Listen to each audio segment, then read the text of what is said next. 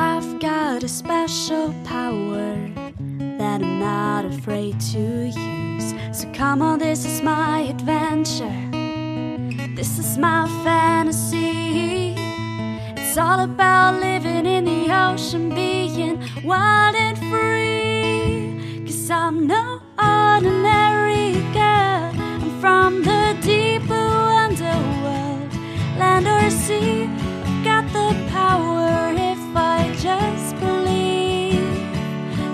No ordinary girl. From the deep blue underworld, land or sea. The world's my oyster, I'm pearl. No ordinary girl. Hallo ihr beiden. Ich wünsche mir für den Adventskalender eine Weichkorallenart. Und damit herzlich willkommen bei den drei Meerjungfrauen und unserem diesjährigen Adventskalender. Ich bin Eva Und ich bin Anna. und heute ist der 22. Dezember und wir öffnen heute das 22. Türchen. Ähm, der, nette, der nette Themenpate heute hat gerade seinen Namen gar nicht erwähnt, aber wir haben ihn natürlich trotzdem erkannt. It's the one and only Mike. Ähm, und dieser hat sich heute eine Weichkoralle gewünscht und deshalb wird Anna uns jetzt heute was über Weichkorallen erzählen. Genau. Und äh, ich spreche jetzt gerade erstmal über Weichkorallen an sich als Überbegriff für all die Korallen, die keine Steinkorallen sind.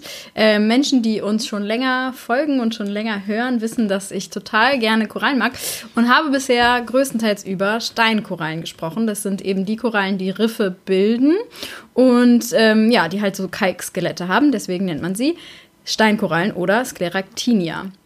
Ähm, wenn ich jetzt von Weichkorallen spreche, dann meine ich damit quasi sozusagen als Überbegriff die Gruppe ähm, von Octocorallia. Octocorallia ist eine Unterklasse innerhalb der Blumentiere. Die Blumentiere sind ähm, Anthozoa, wo beispielsweise eben auch die Skleractinia ein Teil davon sind und zum Beispiel auch Anemonen.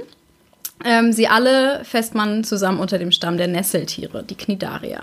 Von denen haben wir ja auch schon öfter mal gehört.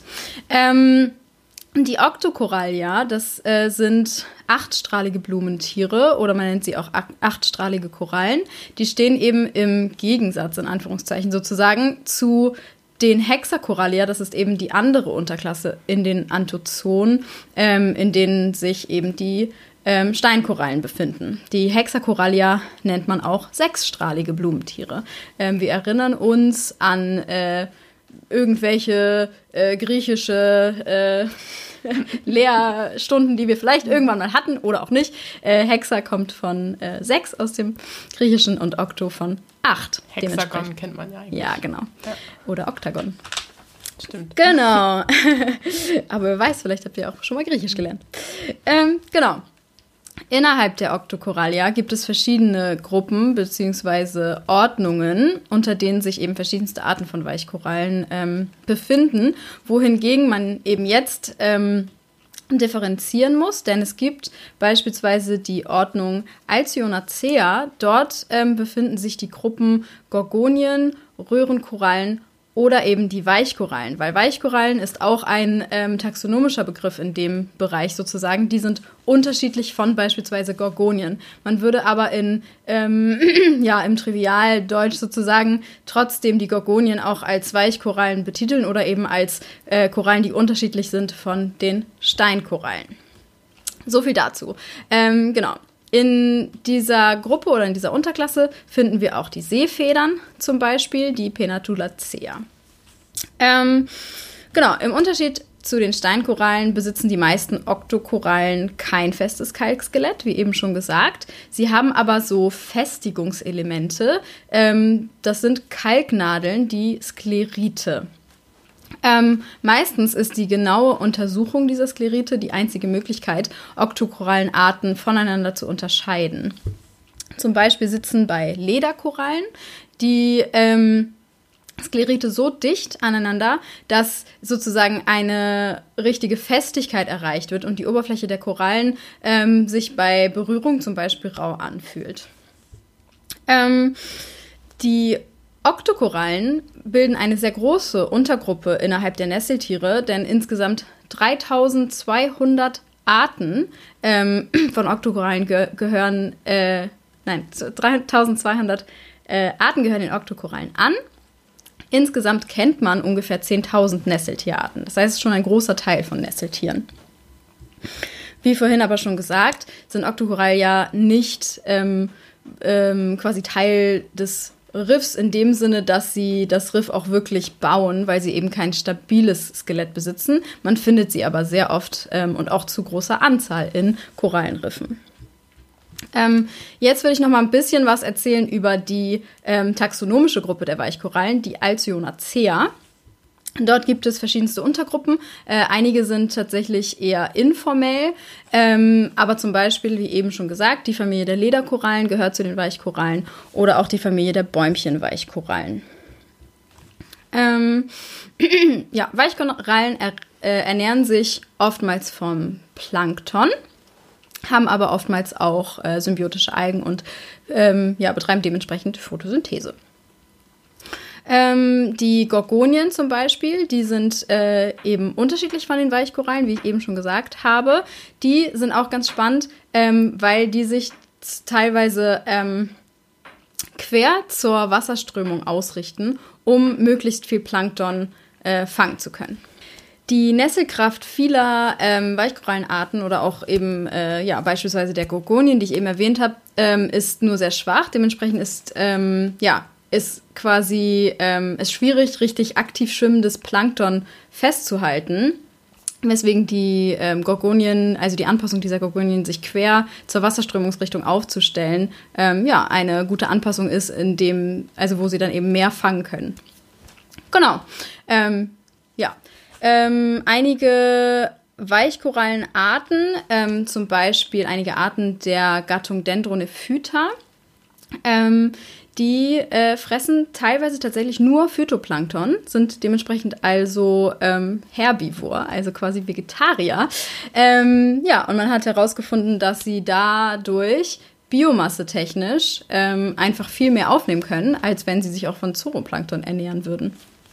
Ganz spannend. Ähm, es gibt auch einige Arten, die ähm, im Wasser gelöste organische Stoffe direkt durch ihre Haut, also durch ihr Gewebe aufnehmen können.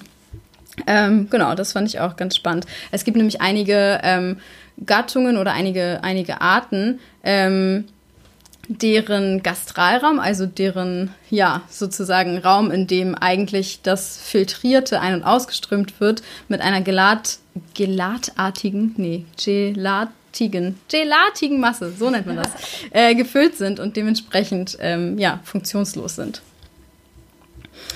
Ähm, genau, und was ich super witzig fand, es gibt äh, wohl eine Weichkoralle in der Antarktis, die beugt sich mit ihrer Spitze zum Boden und tupft organische Substanzen vom Meeresgrund auf.